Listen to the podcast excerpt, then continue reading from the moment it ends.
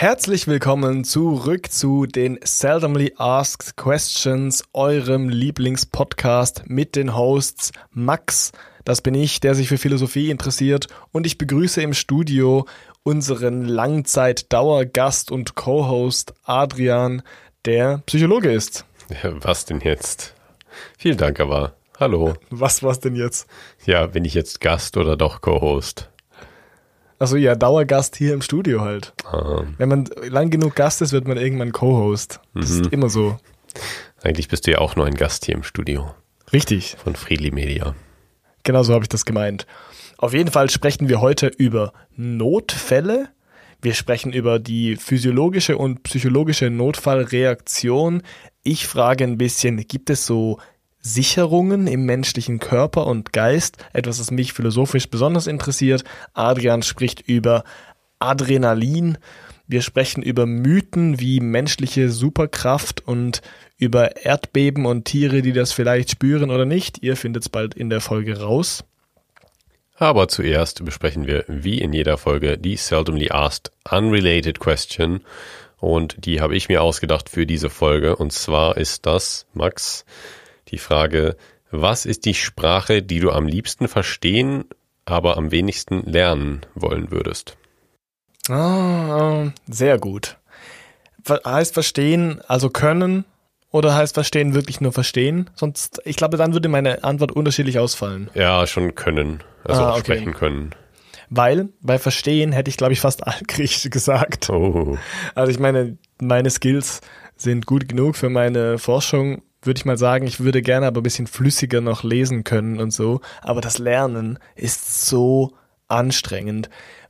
Erstens wegen den Buchstaben, zweitens aber auch, weil es halt eine tote Sprache ist, die einfach Regeln hat, die nicht mehr nachvollziehbar sind für uns. Und es ist eigentlich die Sprache, die ich gerne besser verstehen würde, aber am wenigsten Bock habe zu lernen, auch weil ich sie halt schon eigentlich ausreichend genug gut kann. Kennst du das, wenn du was genug gut kannst, wo du denkst, ich habe eigentlich keinen Bock weiterzumachen? Ja, ja, das stimmt. Hast du manchmal irgendwie nicht die Motivation, nicht den Grund, dann noch besser zu werden. Vor allem bei einer toten Sprache. Also ich finde, toten, tote Sprachen lassen wir mal außen vor. Okay, dann würde ich sagen Japanisch. Okay. Ich würde sie nämlich sehr, sehr gerne können, einfach weil ich glaube, Sprache gibt so einen krassen Einblick in eine andere Kultur, weil man merkt plötzlich, wie die Konzepte anders werden und wie die Ideen anders funktionieren, je nachdem, wie sich die Wörter oder die Silben im Japanischen zum Beispiel zueinander verhalten.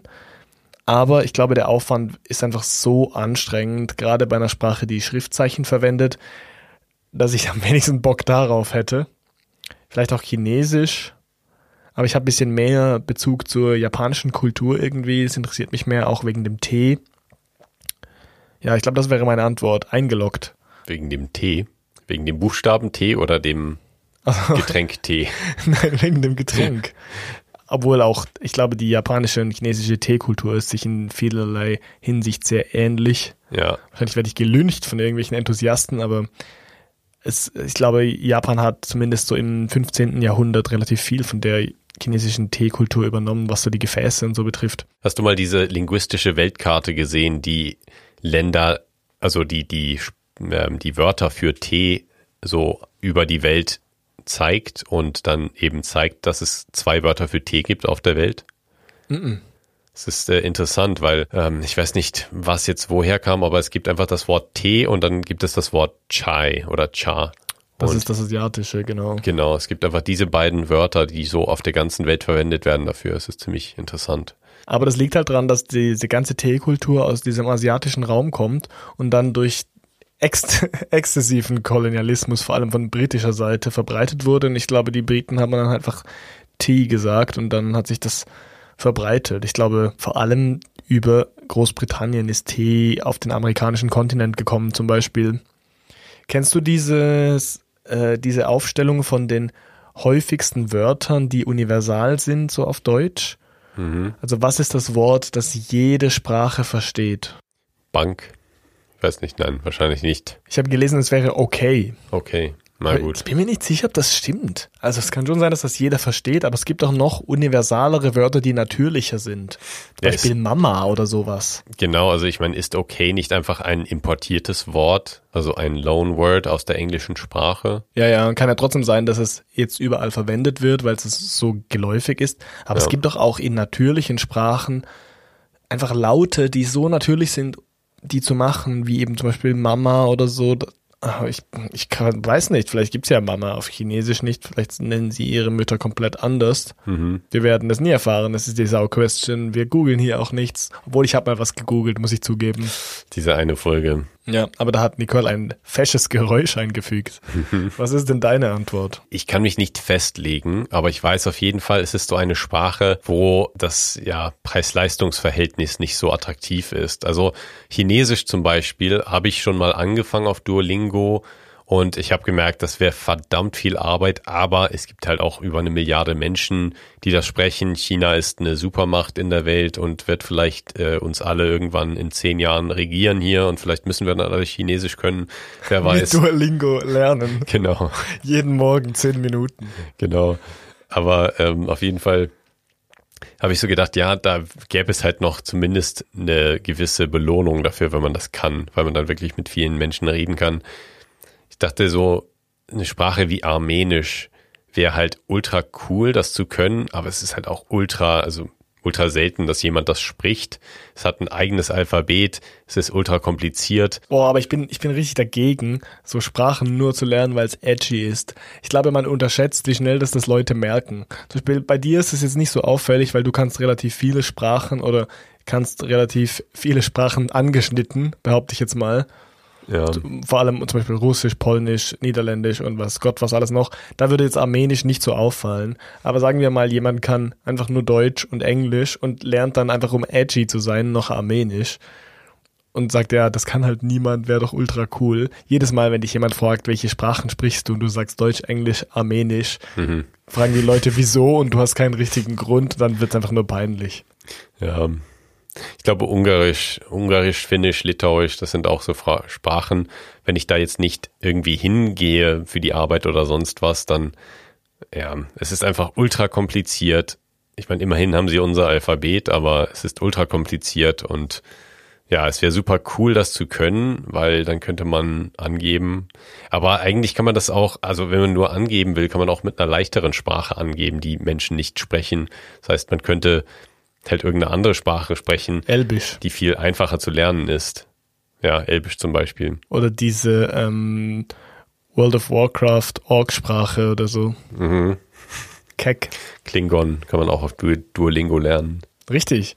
Ja, ich glaube, dann ist es wieder witzig, edgy zu sein, weil dann sind die Leute auch so, ja gut, es bringt halt auch niemandem irgendwas. So rein statistisch vorzugehen beim Sprachenlernen finde ich auch seltsam. Ich meine eben, wie du gerade vorher gesagt hast, Chinesisch ist einfach eine Sprache, die zumindest irgendwie weitergedacht ist. Also wo man sich überlegen könnte, vielleicht bringt mir das mal was. Aber wenn man dann so sagt, ja gut, Spanisch ist so die zweithäufig gesprochene Sprache und ich lerne es nur deshalb, finde ich komplett unromantisch. Irgendwie habe ich so einen romantischen Anspruch beim Sprachenlernen. Man sollte das schon lernen, weil die eigene Freundin spanischsprachig ist. Wenn das der Fall ist, dann ist es was anderes. Naja. Ja, aber, aber sonst, keine Ahnung. Sprachenlernen ist einfach auch so ein Investment. Da darf man nicht einfach sich so von so einer zwei Wochen Motivation leiten lassen. Man muss schon driftige Gründe haben. Ja, auf jeden Fall. Also ich meine, man kann auch einfach so for fun eine Sprache lernen. Ich finde es auch cool, einfach das zu machen als Selbstentwicklungsprojekt oder als Lernprojekt, weil man lernt schon viel über Sprachen, also über andere Sprachen auch. Und es macht auch Spaß, finde ich. Und es, man entwickelt sich halt, man sieht auch so ein bisschen den eigenen geistigen Fortschritt dann, wenn man merkt, oh, jetzt kann ich plötzlich mich doch ein bisschen besser ausdrücken. Und ich habe zwar immer das Gefühl, dass ich die Sprache nicht gut kann oder mich nicht ausdrücken kann, aber es wird irgendwann schon ersichtlich, dass man gewisse Sachen plötzlich ausdrücken kann, die man vorher nicht konnte. Und das ist ziemlich cool. Du merkst plötzlich, dass dir auf Deutsch die Wörter nicht mehr einfallen und auf Englisch auch nicht, weil dein Genau. Sprachzentrum im Gehirn komplett verwirrt ist. Ich träume nur noch auf Armenisch. Das geht mir schon so seit Latein und Altgriechisch, dass ich einfach komplett verwirrt bin immer mit Sprachen. äh, Weil ich dann immer so einen Reflex habe, herzuleiten, woher das kommt. Ich meine, mit Latein hat man schon eine gute Basis für die ganzen romanischen Sprachen. Ich glaube auch Spanisch oder zumindest Französisch ist einfach eine gute Basis zu können, einfach für Notfälle. Ja. Also es sind echt eine gar, gar nicht so eine lausige Überleitung zur heutigen Folge, weil Adrian und ich hatten einen kleinen Unfall auf der Autobahn, unverschuldet. Und es war äh, auf der französischen Autobahn. Und ich meine, wenn du nicht Französisch können würdest, wären wir wahrscheinlich jetzt noch dort. Ja, also vielleicht wären wir in einer Zelle in der französischen Polizeihauptstelle. Nein, aber vielleicht wären wir wirklich dann nicht so schnell da weggekommen. Ähm, ich weiß nicht, ob die Polizisten und Polizistinnen dort gerne eine andere Sprache gesprochen hätten. Das sah nicht so das aus. sah nicht so aus. Und ja, es war tatsächlich, also wir sind alle zum Glück nicht verletzt und entstand kein großer Schaden am Auto. Es ist alles glimpflich gegangen, aber es war schon eine stressige Situation und eine, die man nicht geplant hat, mit der man nicht gerechnet hat und die schon so einen Notfall konstituiert hat. Und deswegen habe ich mir überlegt, ja, was passiert da eigentlich mit dem Kopf, mit dem, mit der Psyche, wenn man in so einer Situation ist? Was verändert sich da psychologisch? Ich persönlich habe schon gemerkt, dass ich oder ich dachte dann nachher, hm, ich habe eigentlich sehr, sehr besonnen und ruhig reagiert, äh, dafür, dass es eigentlich ziemlich stressig war. Andere Menschen zu sehen in so Notfallsituationen versetzt mich fast noch mehr in so einen Zustand, als wenn ich jetzt selber nur so marginal betroffen bin, wie jetzt da, wo ein sehr junger Lenker den Unfall verursacht hat und der war ja komplett zerstört. Also nicht körperlich, sondern er war einfach mega geschockt. Man hat bei ihm richtig gemerkt, wie er in der Notfallsituation ist. Und ich glaube, dann kann ich gleich die Sack von heute sagen. Die Ja. Frage ist, wie reagiert unsere Psyche in Notfallsituationen? Heute bei Seldom Ask Questions Psyche in Notfallsituationen. Eine Freundin von mir hat mir ein Video geschickt, wie sie in einem Zoom-Call ist und so ein Dude einfach so eine Katze aus so einem Katzenkörbchen auf dem Tisch hat. Komm, ich hau gleich raus, was ich recherchiert habe für diese Folge. Äh, das ist etwas, was mich schon seit Wochen plagt, weil ich nämlich mit Freunden wieder mal darüber gesprochen habe, dass ich so Ohrenhaare habe. Ohrenhaare. Ohrenhaare. So kleine Haare so am Ohr. Zum Glück sieht man das nicht, weil ich diese Kopfhörer trage. So kleine, feine Haare. Eigentlich bin ich stolz drauf. So am Ohrrand. Weißt du, nicht wie bei alten Männern, wo so graue, fette Haare aus dem Ohr rauswachsen, wo du dich fragst, was da drin abgeht, sondern so am Rand entlang. Und das sieht man nur, wenn die Sonne so richtig gut reinscheint. Auf jeden Fall sage ich manchmal, dass ich damit so Erdbeer, Erdbeeren, Erdbeeren erspüren kann, Erdbeben so vorhersagen kann oder dass ich, so wenn es dunkel ist, nicht in Schränke reinlaufe. Wie auch immer. Ich habe mich dann wieder daran erinnert, dass es diesen Erdbeben-Mythos gibt, dass die Tiere sich so auf Berge retten, so Tage bevor die, Erdbe bevor die Erdbeeren blühen. Aha. Tage bevor die Erdbeben losgehen oder Tsunamis oder so. Da gab es auch so Berichte aus äh, Thailand zum Beispiel bei diesem Tsunami 2005 oder aus Indonesien, wo Elefanten schon so Stunden zuvor auf einen Berg gegangen sind oder Wasserbüffel zum Beispiel in gewissen Dörfern schon auf die Berge gekraxelt sind, weil sie sich gerettet haben vor dem Tsuna- Tsunami. Wow. Hast du das schon mal gehört?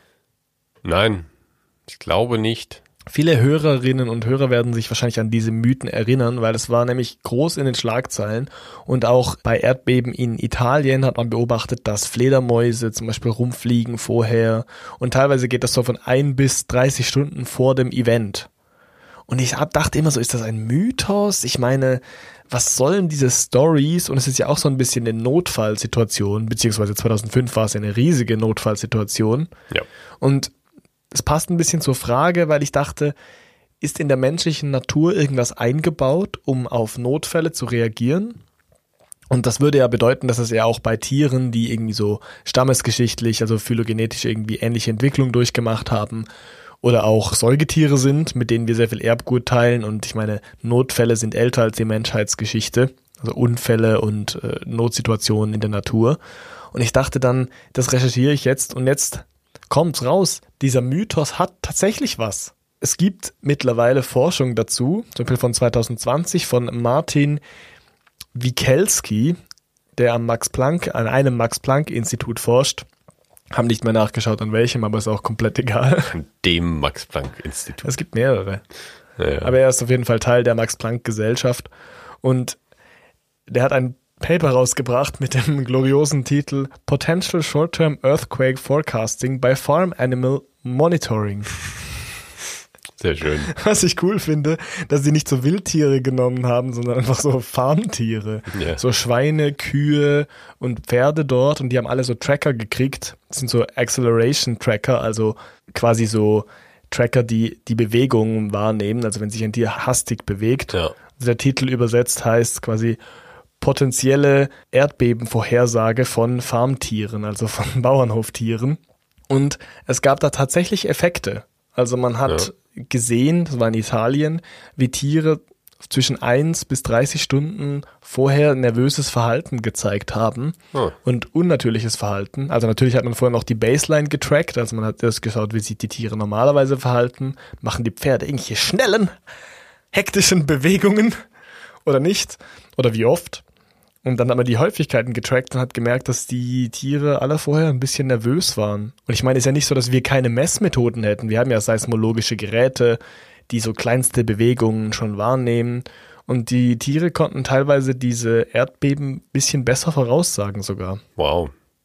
Das ist schon ziemlich gut, weil ich hätte jetzt hier gesagt, okay, da gibt es einige Fragen. Und zwar einerseits können wir Menschen das nicht mit unserer Technologie auch, weil wir haben doch sehr, sehr feinfühlige Gerätschaften. Und andererseits, was ich interessant finde, warum können wir das nicht spüren? Ich meine, wir sind doch so ähnlich auf dem biologischen Niveau Ja. und eher noch weiterentwickelt, glauben wir zumindest. Ähm, wir sind auch kognitiv schon durchaus weiter als viele Tiere, aber es scheint dann doch so zu sein, dass vielleicht das auch zu Lasten von anderen Fähigkeiten gegangen ist. Vielleicht hätten wir das früher auch mal gekonnt. Richtig. Also es ist so, dass sich in Thailand und in Indonesien ein paar Leute, also ein paar Dörfer, auf diese Tierzeichen verlassen haben und ähm, überlebt haben oder zumindest sich retten konnten durch diese Wasserbüffel zum Beispiel, die auf ein höher gelegenes Plateau gelaufen sind. Das ist alles anekdotisch und das hat diese Forschung ausgelöst. Äh, In Japan zum Beispiel hat man beobachtet, dass Fische vor Erdbeben aus dem Wasser springen und so Wälse Wow. gelten dort so traditionell als eine Art Erdbebengötter. Hm. Mega interessant. Da gab es dann auch Experimente später, also in den letzten 20 Jahren mit Wälzen, die auf elektromagnetische Wellen zum Beispiel reagieren. Und ich glaube, das beantwortet die Frage so halb. Wir haben Gerätschaften, also Seismographen zum Beispiel, die so kleinste Bewegungen aufzeichnen, aber die zeichnen nur etwas Spezifisches auf, nämlich kleine Erschütterungen. Und diese Tiere haben alle unterschiedliche Warnsysteme, zum Beispiel elektromagnetische Wellen bei Welsen. Bei den Fledermäusen und bei so Schlangen zum Beispiel in Erdlöchern vermutet man, dass die auf Gase reagieren, die freigesetzt werden vorher Hm. und auf ionisierte Luft. Das heißt, es gibt eigentlich noch ganz viele andere Faktoren, die Erdbeben vorher anzeigen und die könnte man auch messen. Ja, das stimmt natürlich. Das ist sehr interessant. Katzen zum Beispiel sollen ja auch el elektromagnetische Felder spüren und sich daran orientieren häufig. Was man natürlich nicht bedacht hat bei dieser Forschung ist, warum sollten die Tiere wissen, was für eine Art Notfall das ist? Also ich meine, es gibt zwei unterschiedliche Dinge, die man hier erforschen müsste. Einerseits, Tiere verhalten sich seltsam, weil Seltsames passiert. Das finde ich relativ naheliegend. Das zweite ist, Tiere wissen, dass es ein Tsunami ist und laufen auf einen Berg rauf. Ja, das ist dann schon schwieriger. Das ist eine andere Geschichte. Ich Genau. meine, wenn du in der Küstenregion wohnst und ein Wasserbüffel denkt, hier tritt Gas aus, ich gehe, dann ist die Wahrscheinlichkeit, dass er an einen erhöhteren Platz läuft, relativ groß. Das Das ist stimmt. jetzt meine Erklärung. Ja. Aber ich denke nicht, dass ein irgendein Elefant denkt, weil er so ein kulturelles Gedächtnis hat, jedes Mal, wenn das passiert, ist alles unter Wasser gewesen und deshalb gehe ich jetzt hoch. Ja. Aber gute Frage, warum können das Menschen nicht? Ja, und ich hatte gerade noch eine Idee, basierend auf einem Punkt, den ich machen wollte, später zu den psychologischen Veränderungen bei Menschen in Notfallsituationen. Und ich weiß nicht, ob ich das schon vorwegnehmen sollte, aber ich tue es jetzt einfach. Und zwar, wir Menschen zeichnen uns durch einen relativ großen präfrontalen Kortex aus. Das ist die Hirnregion so vorne unter der Stirn, die hauptsächlich für so exekutive Funktionen zuständig ist. Also so höher geordnete geistige Funktionen, Rechnen, Planen, komplexe Gedankengänge, haben, das machen wir damit und das zeichnet uns als Menschheit eigentlich aus. Und jetzt hatte ich in der Vorbereitung gelesen, dass gerade diese Region sehr sensibel ist für Stress und eben leicht mal runtergefahren wird in Stresssituationen. Das heißt, man kann da nicht mehr so rational denken, so, so klar denken oder so komplex denken. Aber vielleicht ist das auch gerade dann etwas, was helfen könnte in so Stresssituationen, dass man mehr seinen Instinkten vertraut. Mhm. Das kann natürlich auch immer mal wieder nicht hilfreich sein heutzutage in der komplexen Welt, in der wir leben. Aber vielleicht ist das so eine alte Reaktion und vielleicht würde das auch ein bisschen in die Richtung gehen von dem, was du jetzt dir so ein bisschen überlegt hattest, nämlich, dass es da gewisse Prozesse gibt, die dann über, überschrieben oder eben überrannt werden in so einer Notfallsituation. Und ich hatte mir auch überlegt, dann darauf basierend, vielleicht ist es einfach so, dass wir, weil wir uns so eine relativ sichere, stabile Umgebung erarbeitet haben, dass wir damit erst so höher geordnete Gedanken haben konnten, dass wir uns erst die Sicherheit in Ruhe irgendwo sitzen zu können und nachdenken zu können erarbeitet haben und damit dann diesen Teil des Gehirns ausbauen konnten, der eben für so höher geordnete Funktionen zuständig ist. Der quasi nicht unter Druck funktioniert. Genau, der quasi erst in diesem, an diesem stillen, sicheren Ort ähm, ja, gebraucht werden kann und dann eben unter Stress auch leicht wieder leidet. Aber das, das quasi eine der jüngsten Fähigkeiten unseres Gehirns ist, weil es eben so viele andere Sachen voraussetzt. Ich weiß nicht, was du darüber denkst. Das ist sehr spannend. Das ist echt eine gute Überlegung. Das würde halt auch gut zusammenpassen mit dieser Überlegung von Mismatch-Phänomenen. Also das haben wir schon mal besprochen in der Folge, dass es Verhalten gibt, die evolutionär günstig sind, die aber in der modernen Welt manchmal ungünstig sind oder als ungünstig erscheinen. Das typische Beispiel, das wir auch da schon erwähnt haben, ist zum Beispiel eine mögliche Erklärung für Übergewicht, dass es natürlich günstig ist, möglichst viele süße Dinge zu essen. Zum Beispiel, wenn man in der Natur süße Früchte gegessen hat und der Mismatch ist, dass wir das heute übermäßig zur Verfügung haben. Wie auch immer, das passt doch gut zu dieser Theorie, dass es manchmal eben nicht gut ist, in unserer durchgetakteten, komplexen Welt, wenn der präfrontale Kortex bei Stress runterfährt und man so hilflos ist. Aber früher hätte das vielleicht echt nützlich sein können. Genau. Und da mache ich einfach mal weiter mit einer der bekanntesten psychologischen oder psychophysiologischen Veränderungen in einer akuten Stresssituation. Das ist bekannt als die Fight or Flight Response, also die Kämpfen oder Fliehen Antwort. Das beschreibt einfach so einen generellen physiologischen Alarmzustand, wo der Körper stimuliert wird, wo er hochgefahren wird, wo es gewisse Effekte gibt, die dann Energie mobilisieren und eben ein bisschen drastischere Verhaltensweisen begünstigen, wie zum Beispiel das Wegsprinten. Das ist eigentlich gut in Gefahrensituationen, in Stresssituationen, aber in unserer heutigen Welt kann es eben auch kontraproduktiv sein, wenn man zu sehr diese stimulierte Antwort zeigt in Situationen, die für uns stressig sind, aber nicht so eine körperliche Antwort erfordern. Zum Beispiel so Leistungssituationen in unserer menschlichen Gesellschaft wie Präsentationen halten. Wo weglaufen keine Lösung ist. Genau, vor vielen Menschen reden. Da kann es durchaus häufiger mal sein, dass unsere traditionelle Stressantwort, die sehr gut zusammenzufassen ist mit entweder besiegen wir die Bedrohung oder wir laufen vor ihr weg, dass die da einfach nicht mehr reicht. Diese Fight-or-Flight-Response besteht eben aus so physiologischen Effekten wie eine erhöhte Herzrate, eine schnellere Atemfrequenz, erhöhter Blutdruck, Schwitzen, Pupillenerweiterung. Das hat alles bestimmte Zwecke, zum Beispiel die Energiemobilisierung, dass eben mehr Blut in der peripheren Muskulatur ankommt zum Beispiel, oder dass man besser sehen kann, zum Beispiel Pupillenerweiterung soll das Sehen verbessern. Und da kann man sich auch vorstellen, dass das nicht immer nötig ist, so ultra gut zu sehen. Aber auch vorher, viel früher schon, war es so, dass wir in unserem ruhigen, sicheren Tagesablauf eigentlich kein absolut perfektes Sehvermögen brauchten. Und dann eben nur in so Notfallsituationen es wirklich wichtig wurde, genau zu sehen, was ist da im Fokus. Denkst du, das ist dann nur zum Energiesparen so oder denkst du, dass das auf lange Frist schädlich ist? Also es gibt ja zwei Möglichkeiten. Einerseits das Hirn versucht sonst irgendwie Energie zu sparen, also will dich einfach schützen davor, dass du zu viel Energie verbrauchst oder zum Beispiel zu viel kognitive Leistung verbrauchst, um diese Seh-Inputs zu verarbeiten. Die andere mögliche Erklärung ist ja auch, dass man vielleicht, wenn man die Pupillen erweitert hat, langfristig eigentlich der Netzhaut schadet. Also, mhm. dass das Gehirn vielleicht so eine Abwägung trifft und sagt, in diesem Moment musst du einfach perfekt sehen und lässt so viel Licht rein, wie es nur geht. Dafür geht es halt das Risiko ein, dass die Netzhaut ein bisschen geschädigt wird. Ja, ich finde, das ist ein sehr schöner Erklärungsansatz. Ich glaube, es ist beides. Also einerseits Ressourcen sparen und andererseits äh, Ressourcen schonen. Also die Hardware schonen und die Energie sparen. Das ist nämlich auch so, dass es in dieser Fight-of-Flight-Response auch verbesserte sensorische Wahrnehmung gibt. Also wie ich schon sagte, das genauere Sehvermögen, aber auch besseres Hören und besserer Geruchssinn. Und ich weiß nicht, ob sich der Geruchssinn zum Beispiel abnutzt. Das Ohr glaube ich schon. Da könnte man schon sagen, es ist vielleicht nicht so gut, aber es ist, glaube ich, einfach aus einem eher neurologischen Standpunkt so, dass man zu viel Input vermeiden will und das einfach besser filtern will, damit man sich aufs Wesentliche konzentrieren kann.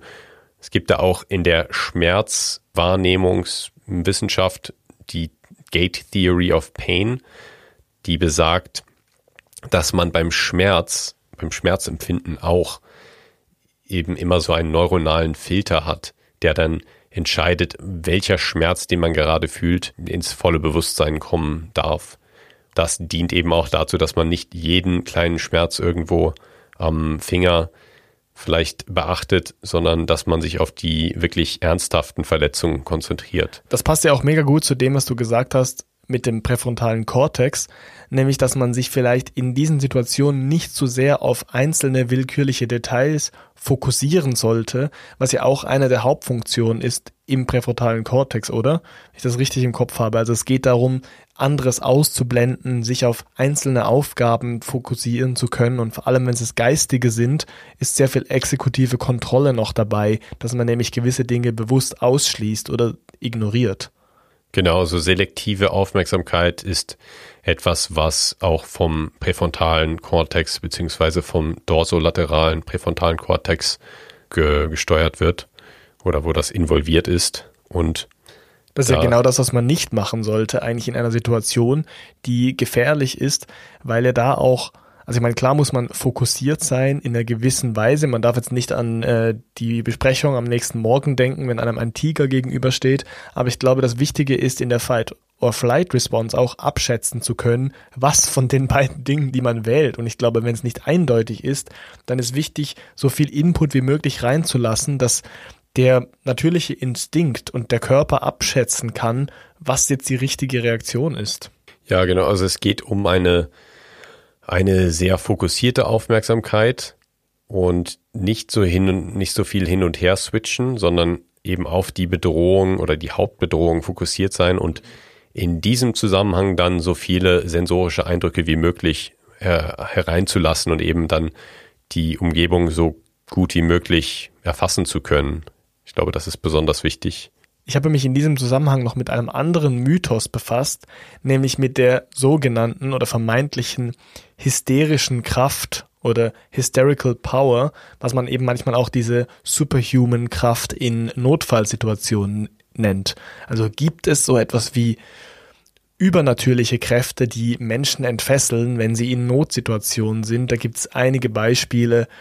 Oft ist es mit Müttern, weil man auch so dieses Image verstärken möchte, dass man sagt, ja, Mütter machen für ihre Kinder alles oder heben zum Beispiel Autos von der Straße von ihrem Kind weg. Oder es gab einen Bericht von einer kanadischen Frau, die einen Eisbär bekämpft hat, der ihre Kinder angegriffen hat und sie über mehrere Minuten mit diesem Eisbären gerangelt hat. Ich meine, es ist ein monströses Vieh, die sind richtig aggressiv, die sind auch richtig gefährlich und sie war dann so ein bisschen blutüberströmt, also er hat sich schon so ein bisschen gekratzt, aber die haben recht lange gekämpft mhm. und der Eisbär musste dann erschossen werden. Das wow. war, glaube ich, 2005. Weil ähm, der Eisbär hat nicht auf Warnschüsse reagiert und man musste ihn dann quasi töten, um ihn von ihr wegzukriegen und sie hat einfach ihre Kinder, die da Hockey gespielt haben oder so, verteidigt. Natürlich. Das ist eine sehr Was kanadische auch, Geschichte. Was auch sonst in Kanada. Aber es gibt mehrere so Anekdoten.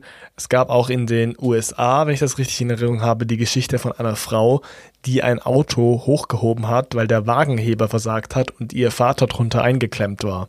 Wo man eben oft dann so Berichte liest und sich fragt, wie schaffen das diese Menschen, in dieser krassen Notsituation solche Kräfte zu mobilisieren? Die Forschung ist leider nicht so optimistisch, was das alles betrifft. Ich habe ein bisschen nachgeschaut, es hört sich so ein bisschen nach diesem Hirnmythos an. Dieses, wir brauchen nur 10% unseres Ah. Gehirns oder eben, wir brauchen nur 10% von unserer Muskelmasse. Was aber tatsächlich der Fall ist, ist, dass wir nicht 100% von unserer Muskelkraft ständig brauchen. Weil das könnte gefährlich sein, erstens für das Skelett und zweitens auch für die Sehnen, die das Ganze zusammenhalten. Und es ist tatsächlich so, dass das Gehirn uns manchmal ein bisschen bremst. Es gibt auch in der Muskulatur selbst oder an den Gelenkansätzen so äh, Sensoriken, die merken, wenn etwas überdehnt wird. Und dann kann es zum Beispiel sein, dass man was extrem Schweres, das einem zugeworfen wird, eher fallen lässt, als dass man es hält, weil sonst der Muskel zum Beispiel reißen könnte. Und man versucht, diese Verletzung zu vermeiden. Also eine vollkommene Auslastung der Muskeln birgt immer die Gefahr, dass sich der Körper schwerwiegend verletzt. Und es scheint tatsächlich so zu sein, dass Menschen diese Kräfte manchmal in Notsituationen mobilisieren können, beziehungsweise überschreiben können. Und es ist dann auch oft so, dass Menschen, die das in Notsituationen tun, später körperliche Probleme haben. Also es könnte zum Beispiel sein, dass diese Frau, die dieses Auto weggehieft hat, jetzt ein bisschen Rückenschmerzen hat, weil sie das eigentlich nicht hätte machen sollen. Also es gibt so einen Schalter, der in Notsituationen umgelegt wird und was man eben vermutet ist, dass es vor allem durch große Mengen Adrenalinfreisetzung geschieht. Es ist ein, eben ein Hormon, das maßgeblich beteiligt ist in diesem Kampf- oder, Fluchtinstinkt der Menschen, also Fight or Flight. Wie du schon gesagt hast, es erhöht den Puls, man hat mehr Sauerstoff im Blut und die Muskeln können ein bisschen eine höhere Leistung erzielen. Und ich glaube, Adrenalinausstoß verringert auch ein bisschen die Schmerzempfindlichkeit. Fun Fact: Mit den kardiovaskulären, also Herz-Kreislauf-Veränderungen in Stresssituationen habe ich mich in meinem PhD beschäftigt und da habe ich mit so einem PPG-Device, Photoplethysmography, glaube ich, Gerät, habe ich dann Blutdruck und Herzfrequenz im Finger gemessen und von da auf die Gefäßerweiterung und den Herzoutput, also das Volumen Blut pro Minute, was vom Herz gepumpt wird. Darauf habe ich dann damit geschlossen mit diesen Messungen und versucht, das als prädiktive Variable für Sportleistung zu also verwenden. um Sportleistung vorherzusagen. Und um so Leistungen in so Labortasks vorherzusagen, genau. Hat aber nicht so gut geklappt. Eine Frage dazu. Wie stresst man Menschen im Labor? Also ich war auch schon bei so Versuchen dabei, aber ich möchte es gern von dir hören, weil es gibt ja auch ethische Komponenten. Man kann ja zum Beispiel solche Superhuman-Tests schlecht machen, indem man Eisbären auf Menschen loslässt oder nur schon indem, dass man Menschen in Situationen versetzt, wo sie denken, sie sind in Lebensgefahr, auch wenn es nicht der Fall ist. Mhm. Heute wäre es vielleicht ein bisschen möglicher mit Virtual Reality.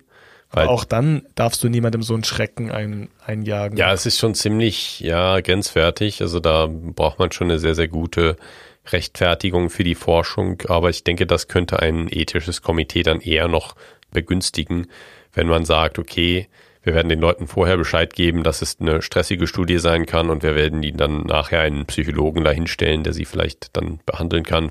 Aber natürlich, ja, es ist ein bisschen kontrovers. Aber so könnte man das dann eher noch machen, denn so Virtual Reality ist schon extrem mitreißend. Also da kann man manchmal schon wirklich so das Gefühl haben, oh, jetzt werde wirklich ich angegriffen. Ja. Und das könnte dann vielleicht am ehesten noch so eine körperliche Stressantwort ja, heraufbeschwören. Bei mir in der Forschung war es einfach so, wir haben das sehr, sehr minimal behandelt. Also es war keine ernsthafte Stresssituation, denn bei den Laborstudien, die ich gemacht habe, da haben wir einfach Studentinnen und Studenten eingeladen und gesagt, hey, hier gibt's 30, ich glaube 30 Pfund zu gewinnen für den ersten, 20 für den zweiten, 10 für den dritten. Und so, das war dann so der, der Stressor. Es gibt ein Leaderboard, so eure Leistung wird verglichen, ihr müsst euch schon anstrengen und so, Ah, aber okay. wir haben nicht so wirklich dann böse Tricks angewendet, um dann wirklich eine große Stresssituation zu schaffen.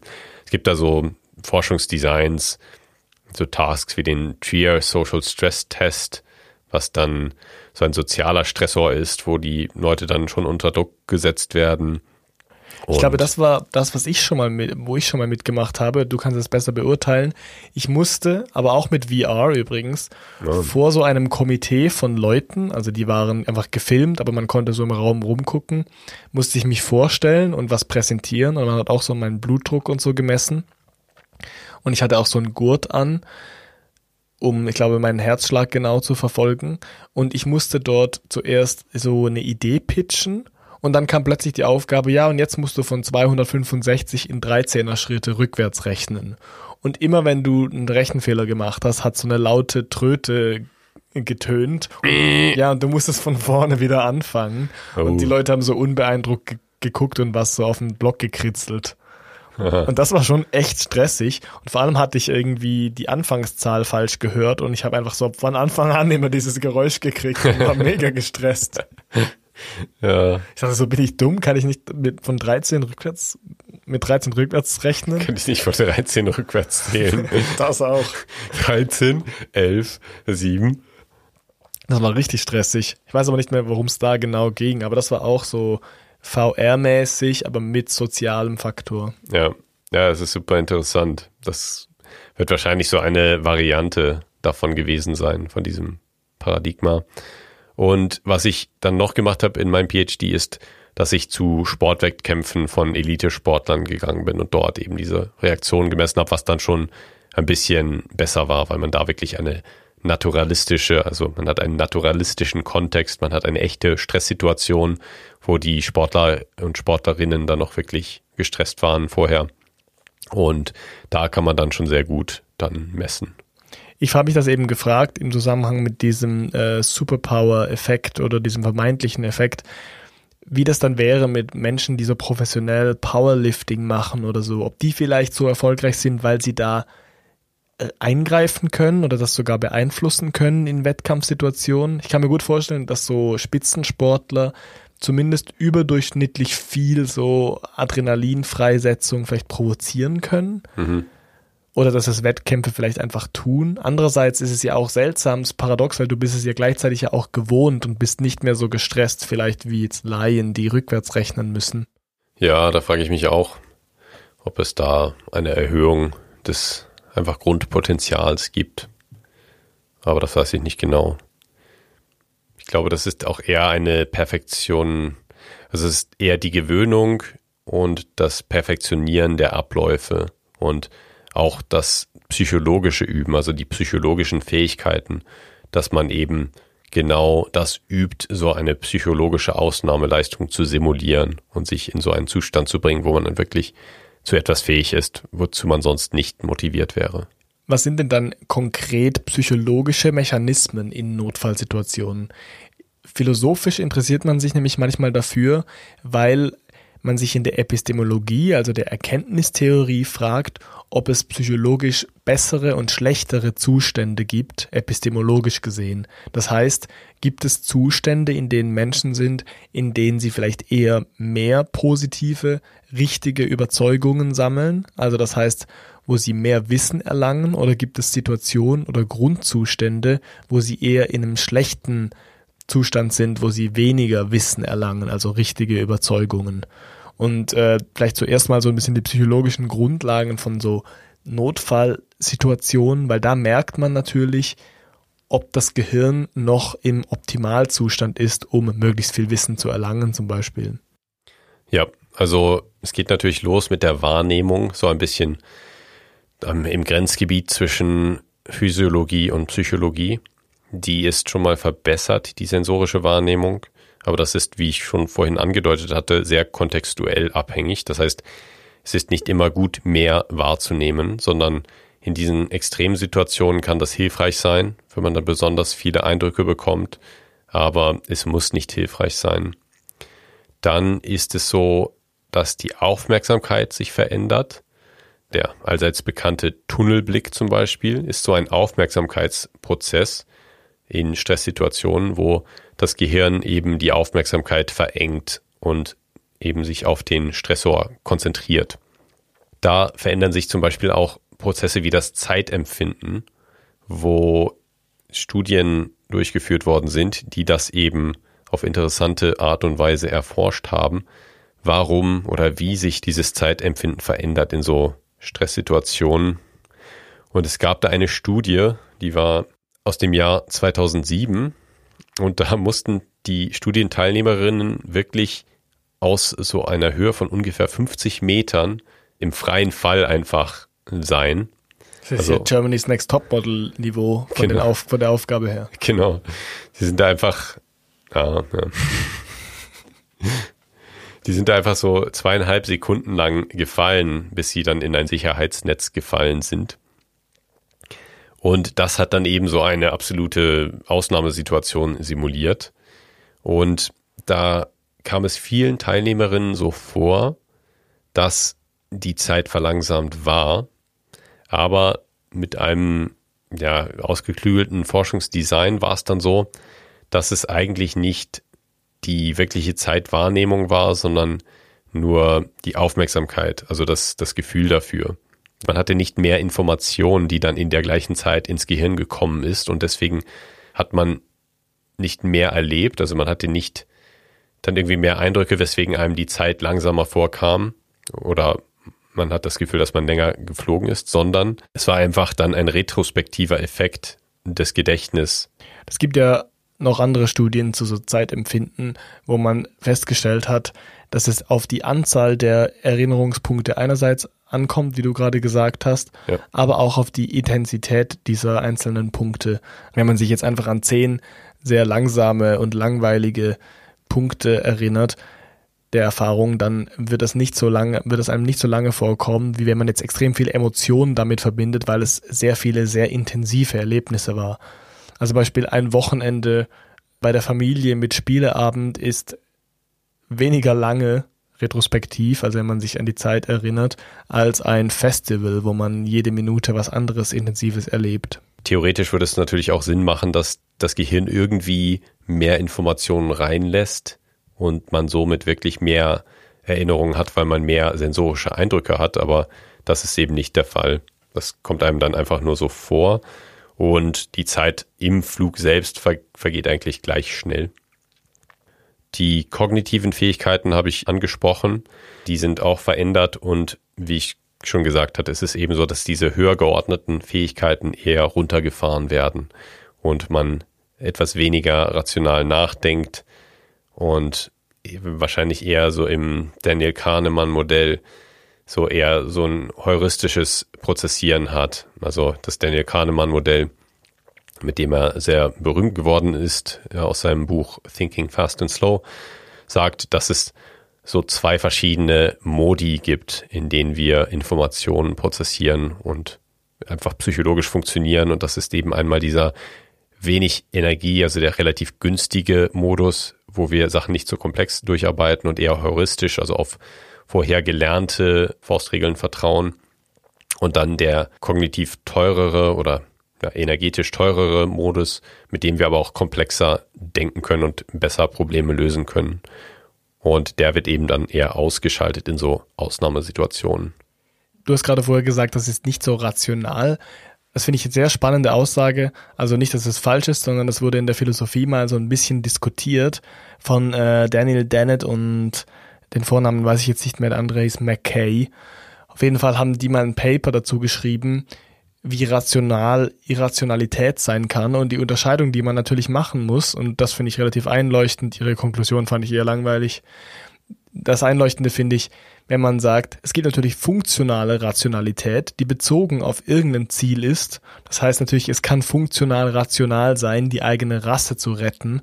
Zum Beispiel, wenn Fische altruistisches Verhalten zeigen, indem dass sie sich für den Schwarm opfern, zum Beispiel, wenn sie gefressen werden, dass die anderen entkommen können, dann ist es natürlich funktional schon rational, wenn du als das höchste rationale Ziel die Erhaltung deiner Gene zum Beispiel angibst.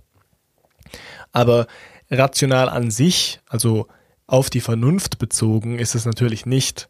Und so haben sie das so ein bisschen kontrastiert, diese Irrationalität, die eigentlich nur vermeintlich irrational ist, bezogen auf eine gewisse funktionale Rationalität. Ich weiß nicht genau, ob das Sinn ergibt, die tatsächlich dann Rationalität zu nennen. Es ist natürlich vernünftig im Rahmen von vorgesteckten Zielen. Das sieht man gerade auch quasi live in der Menschheitsgeschichte mit dem Klimawandel, wo einige Menschen noch nicht wirklich akzeptieren wollen, dass es den gibt und dass es ein Problem ist. Und im Kontext dessen würde es auch keinen Sinn machen, dass man sich dann zurücknimmt, dass man auf Sachen verzichtet oder Sachen ändert, die eigentlich gut funktionieren. Und gewisse Sachen, die jetzt als Fortschritt betrachtet werden, sind eben nur ein Fortschritt, wenn man auch daran denkt, dass es uns mit mehr Klimawandel noch viel schlechter gehen würde. Das heißt, wenn wir die Erwärmung auf 1,5 Grad begrenzen, geht es uns weniger schlecht, als wenn sie bei 4 Grad ist. Du würdest sagen, das ist ein Beispiel für funktionale Rationalität, also eigentlich eine objektive Irrationalität, aber eine subjektive Rationalität. Genau. Da ist es nochmal ein Unterschied, weil es natürlich eigentlich auch systematisch komplett irrational ist und diese Menschen eigentlich falsch liegen. Nur bei den Fischen ist jetzt zum Beispiel ein anderes Beispiel, weil die natürlich zumindest in einem rationalen System der Evolution immer noch rational handeln. Ich habe das Gefühl, es gibt so ein bisschen eine Abstufung zu, wie willkürlich funktionale Rationalität werden kann, wie in dem Beispiel jetzt mit dem Klimawandel. Eins, was ich auch noch sagen wollte zu den veränderten kognitiven Fähigkeiten, also zum verminderten, höher geordneten Denken bei Menschen, ist, dass es gefunden wurde, dass es schon bei relativ milden Stressoren so ist dass sich da Veränderungen zeigen. Das heißt, es muss gar kein katastrophaler Stress sein. Und wenn wir jetzt mal von milden Stressoren zu etwas intensiveren Stressoren kommen, also zu wirklichen ernsten Ausnahmesituationen, da observiert man dann häufig auch die sogenannte Dissoziation. Einfach das sich entfernen vom Selbst. Das ist eine veränderte Wahrnehmung oder eine, ein verändertes Erleben der Situation, die, so wird vermutet, ein Schutzmechanismus ist, ein psychologischer. Und die besteht aus verschiedenen Teilen. Ein Teil davon ist die Depersonalisierung, also die gefühlte Trennung vom Selbst oder Körper. Das Gefühl, dass Teile des Körpers nicht real sind, verschwinden oder sich verändern, aber auch Gefühle von Taubheit oder das Gefühl, dass man kleiner ist, als man eigentlich ist. Das ist auch ein interessantes Erleben, finde ich. Mhm. Auch die Out-of-Body-Experience, also das Gefühl, sich über dem eigenen Körper oder hinter dem eigenen Körper oder irgendwie außerhalb zu befinden, ist auch ein Teil der Dissoziation und Depersonalisierung. Und die Hypothese, warum wir das so erleben, ist eben, dass es einer Person hilft, durch Selbstdistanzierung mit Stress klarzukommen. Da gibt es dann auch noch die Derealisation. Das ist das Gefühl, dass die Außenwelt nicht real ist oder auf irgendeine Weise anders und Manchmal fühlt sich das so an wie im Film oder in einem Traum. Und ja, es fühlt sich eben alles so ein bisschen surreal an und auch Töne können verzerrt sein. Also da gibt es wirklich einige Änderungen der Wahrnehmung auch. Es wird ja dann auch vor allem unterschiedlich erinnert, also so, als wäre es einem gar nicht wirklich passiert oder als käme einem alles nur so vor wie im Traum. Ich glaube, die ganze Traumatheorien und die Traumaentwicklung oder was zum Beispiel bei einer posttraumatischen Belastungsstörung passiert, das ist nochmal ein ganz anderes Thema und da wollen wir auch nicht zu tief reingehen. Also nicht jede Notfallsituation oder die wenigsten Notfallsituationen müssen zu einem Trauma führen.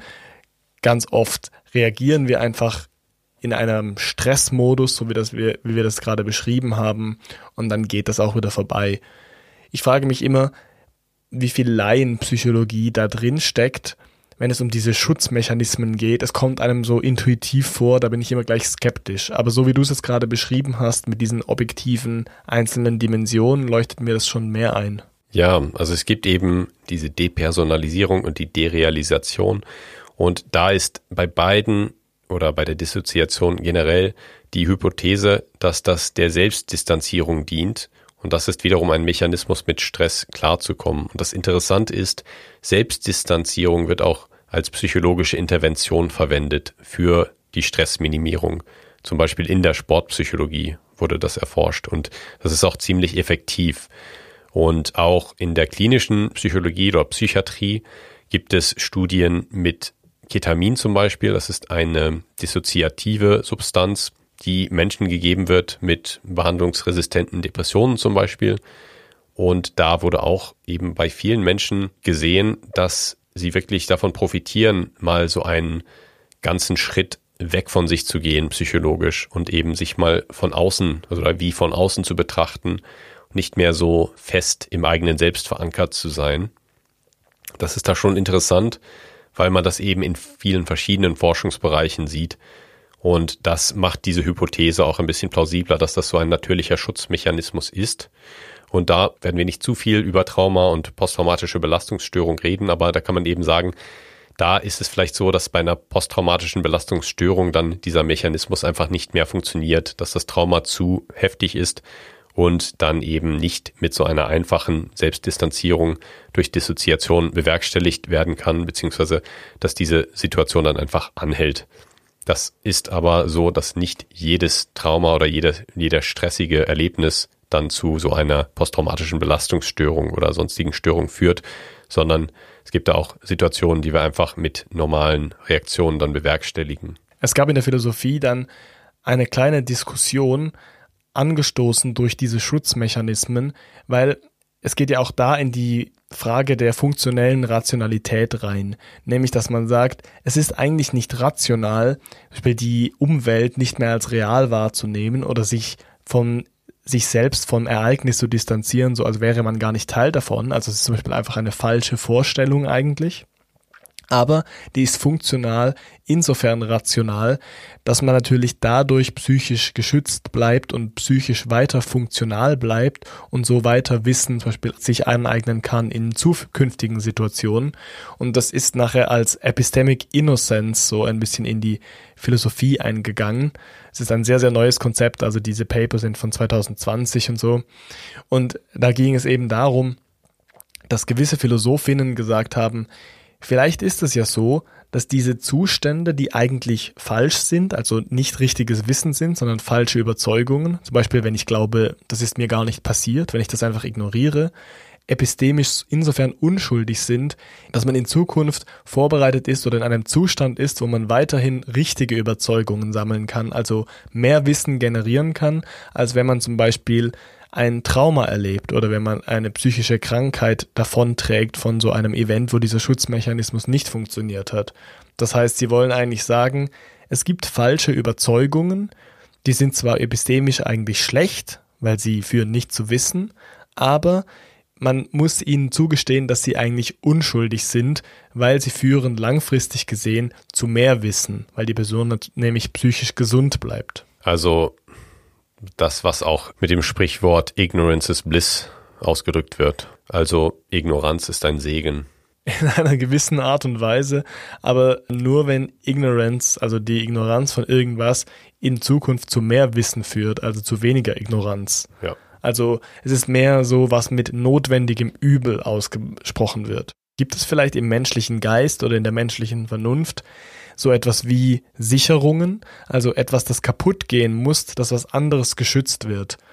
Man spricht manchmal von so äh, Bremsteilen im Auto, die reißen müssen oder so, da kenne ich mich nicht so aus. Ich glaube, man kann auch einfach Keramiksicherung sagen. Also die ja. Älteren werden es noch kennen, das, was kaputt geht, dass man nachher austauschen muss, wenn es zum Beispiel Überladung gibt im Haus. Ja, auch der, der Cybertruck von Tesla ist ein sehr schönes Beispiel, weil ich habe jetzt in den letzten Monaten gehört, dass er wahrscheinlich nicht so schnell nach Europa kommt, weil in Europa die Regulierung viel strikter ist für den Schutzmechanismus eines Autos. Und zwar soll die Frontschürze möglichst weich sein und leicht knautsch, knautschbar, mhm. weil bei einem Crash braucht man so eine Knautschzone, die sich eben dann verformt und den Aufprall ein bisschen abdämpft, damit man selbst im Auto nicht so mitgenommen wird oder auch das, worauf man aufprallt, dann nicht absolut zerstört wird. Und da ist der Tesla Cybertruck eben ein bisschen zu panzermäßig für und könnte dann zu mhm. sehr viel mehr Toten oder Verletzten im Straßenverkehr führen in Unfällen, weil er eben so destruktiv ist und nicht so eine Knautschzone hat. Finde ich total spannend, diese Frage. So, gibt es etwas, das designt ist, dass es kaputt geht, um was anderes zu schützen? Und körperlich scheint es irgendwie nicht so zu sein. Also ich habe es vorher angesprochen mit dieser Superhuman-These. Es gibt so Mechanismen in der äh, Skelettmuskulatur, dass man zum Beispiel lieber was fallen lässt, bevor man äh, sich einen Muskel reißt. Aber das ist nicht was, was kaputt geht, sondern das funktioniert nachher weiterhin. Aber in, in der menschlichen Psyche ist es eher möglich, dass man vielleicht in einen Zustand kommt, der zumindest epistemologisch gesehen, also was das Wissen betrifft, gesehen nicht optimal ist, aber die Psyche weiterhin schützt. Was ja. in dieser Literatur oft erwähnt wird, das fand ich sehr witzig, ist das Reverse Othello-Syndrom. Das ist eine Anspielung auf Shakespeare, also auf Othello. Da ist jemand nämlich krankhaft eifersüchtig und es ist quasi das Gegenteil von krankhafter Eifersucht. Es gibt Menschen, die dieses sehr, sehr seltene Syndrom haben sollen, wo es darum geht, dass sie ignorieren, dass sie nicht mit einer Person zusammen sind oder zum Beispiel nicht mehr mit einer Person zusammen sind und sich einfach weiterhin einbilden, dass sie verliebt sind, in einer glücklichen Beziehung sind und dass alles funktioniert. Ja. Und die Argumentation dabei war halt, würde es diesen Menschen psychisch besser gehen, wenn sie die Wahrheit wüssten? Und da wurde halt auch so spekuliert, dass es vielleicht ein Schutzmechanismus ist und dass dieser Glaube, dass die Person noch mit ihrer großen Liebe zusammen ist, vielleicht epistemisch unschuldig ist in dem Sinne, dass sie der Person ermöglicht, ein normales Leben, ansonsten, mal abgesehen von, von dem Umfeld, von diesem Glauben, weiterführen kann und zum Beispiel neue Erfahrungen sammeln kann, Beispiel Sau eine Sprache lernen kann, weiterhin psychisch normal funktioniert, abgesehen von diesem klar abgegrenzten Bereich von ihrer Beziehungslüge in Anführungszeichen. Das ist mal einer der seltenen Momente, wo ich mal einen freudschen Psychoanalysebegriff in den Mund nehme, nämlich den der Verdrängung. Und das kann eben auch so ein Schutzmechanismus sein, um Menschen eben vor Überzeugungen zu schützen, die vielleicht dann selbst gefährdend wären oder sie da, daran hindern würden, andere gute Sachen zu tun. Aber auch dieses Ignorance is Bliss. Es ist ja nicht so, dass manche Menschen komplett ignorant sind, weil es gibt Sachen, die muss man wissen, um zu überleben und einigermaßen erfolgreich zu überleben. Und sowas wie, wo kommt dein Essen her oder wo kaufst du dein Essen, ist halt lebensrelevant oder überlebensrelevant. Deswegen will man dem gegenüber nicht ignorant sein. Das, ist, das heißt, es ist natürlich immer nur so eine selektive Ignoranz. Und ja, das ist eben das, wo manche Menschen vielleicht einfach nicht die Energie haben, die psychologische, um sich mit gewissen Sachen auseinanderzusetzen und deswegen dann selektiv ignorant sind, damit sie eben weiter glücklich und zufrieden leben können, statt frustriert und ja, erschöpft. Ja gut, dann sind wir schon wieder weit fortgeschritten in der Folge. Dann kommen wir doch mal auf unsere Sack zurück. Was passiert mit der Psyche in Ausnahme- und Notfallsituationen? Wir haben viel so psychophysiologisches angesprochen, also was mit der Wahrnehmung passiert. Das fand ich besonders interessant. Die Wahrnehmung scheint insgesamt ein bisschen schärfer zu werden. Irgendwie kriegen wir sensorisch mehr mit. Wir sind aber trotzdem auf die Gefahr fokussierter. Genau, es gibt da eine Verengung der Aufmerksamkeit, es gibt eine Verengung der psychologischen Fähigkeiten, dass man die höher geordneten Fähigkeiten weniger nutzen kann. Und dafür gibt es dann mehr sensorische Eindrücke aus Nase, Augen, Ohren, aber eben auch nicht ein Superbrain zum Beispiel, wo man dann wirklich mehr Eindrücke pro Millisekunde oder so bekommt, sondern gewisse Sachen verändern sich auch nicht. Es ist einfach der Fokus, der anders gelegt wird. Und das Filtern, was das Gehirn ja eigentlich die ganze Zeit macht, das wird dann eben so gemacht, dass es die gefahrenrelevanten Eindrücke eben nach vorne in den Vordergrund stellt. Was mir am meisten geblieben ist, ist diese Notfall-Switch-Diskussion jetzt am Schluss, was du gesagt hast, also dass es Mechanismen gibt, die uns helfen, mit gefährlichen oder schwierigen Situationen umzugehen. Ich glaube, das kann man sich echt mal weiterhin überlegen, auch als einfach am Anschluss der Folge als Hörerin oder als Hörer. So, inwiefern ist es für uns einleuchtend, dass es in unserer Biologie so Dinge gibt, die kaputt gehen dürfen oder die nicht richtig laufen dürfen, um uns zu schützen? Ich finde das irgendwie einen interessanten Ansatz so für die Menschheit. Ja, finde ich auch. Ich finde, das ist sehr gut, da mal drüber nachzudenken. Also diese metapsychologischen Überlegungen. Ich finde auch, man kann jetzt im Anschluss der Folge, wenn man das nächste Mal in einer stressigen oder Notfallsituation ist, sich selbst einfach auch ein bisschen erleben. Also ich meine, die wenigsten von euch werden hoffentlich in der nächsten Zeit einen tatsächlichen Notfall erleben, sondern vielleicht einfach eine stressige Situation und hoffentlich keinen kleinen Unfall, so wie es uns passiert ist. Aber es war interessant, sich selbst dabei irgendwie zuzuschauen. Und ich habe auch nochmal das so Revue passieren lassen. Und wie jetzt im Eingangsgespräch gesagt, ich war halt vor allem so ein bisschen mitgerissen von diesem Typen, der selbst so krass besorgt war, weil er den Unfall verursacht hat und so ein bisschen in einem Ausnahmezustand war und auch schockiert war. Und man ja. hat bei ihm gemerkt, er war vor allem überfordert und sehr viel Adrenalin, das so gekickt hat ja, aber ich finde, er war auch wirklich weg. Also er hat nicht mehr so auf Leute reagiert oder. Richtig, ja. ja. Da war er wirklich so für sich. Und ich habe eben auch gemerkt, es war nicht so, dass ich eine Out-of-Body-Experience hatte. Ich habe mich irgendwie mich von oben gesehen oder so. Aber ich, es kam mir schon so ein bisschen vor wie im Film. Oder es ist natürlich alles eine Ausnahmesituation und du denkst dann, ja, okay, das ist alles ziemlich äh, surreal gerade und bist dann so ein bisschen, ja, eben im Ausnahmemodus. Ja, mir hat vor allem der Nacken noch ein bisschen wehgetan nachher. Ja. Vielleicht war es auch nur mein schlechter Fahrstil. Seit diesem kleinen Ausnahmezustand sind, glaube ich, unsere Ohren etwas sensibilisiert für Geräusche, wie zum Beispiel die Glocke, die ihr auf Spotify läuten könnt oder auf YouTube, um uns damit eine Freunde zu machen und eben aktualisiert zu bleiben bei neuem SAQ-Content. Wir wollen uns erstmal bedanken bei euch für das Hören dieser Folge und werden dann nächste Woche wieder da sein mit einem hoffentlich etwas weniger außerordentlichen Thema als heute. Ich bin gespannt auf die nächste Folge. Ich habe schon in die Strukturen geschaut und habe gesehen, was für ein Thema ansteht. Und ich bin äh, sehr gehypt darauf. Da gibt es auch wieder viel mehr philosophischen Input, obwohl ich diese Adrianige Folge sehr genossen habe. Adriana Linige. Ja, ich habe sie auch sehr genossen und ich freue mich auch auf die nächste Folge, die wir eigentlich ja für heute geplant hatten, aber dann eben nochmal verschoben haben aus aktuellem Anlass. Wir freuen uns sehr auf eure Bewertungen auch auf den Podcast-Portalen, auf denen ihr uns hört. Das bringt uns mega viel auch, weil wir ein bisschen Feedback kriegen dadurch. Ihr könnt uns aber auch bei Spotify unten in die Kommentare reinschreiben. Es sind da immer so Polls, also so kleine Umfragen. Wie fandest du die Folge oder manchmal auch spezifiziertere Fragen von uns. Die lesen wir natürlich immer. Und ihr könnt uns auch auf Instagram at ein Sack voll Freude schreiben, also in die DMs oder Sack at mailbox.org, wenn ihr ernsthafte Anliegen habt, die ihr uns per Mail schicken wollt. Genau.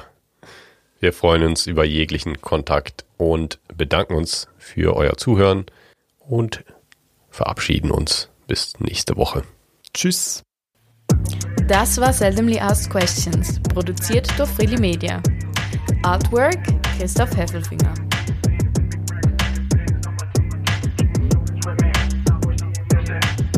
Musik Balance Cooper. Scheiße. Ähm, wir haben es eben ähm, äh, nur wenn äh, ich bin so ein bisschen durch heute. Äh, äh, ähm, ähm, ähm, äh. Das oh shit.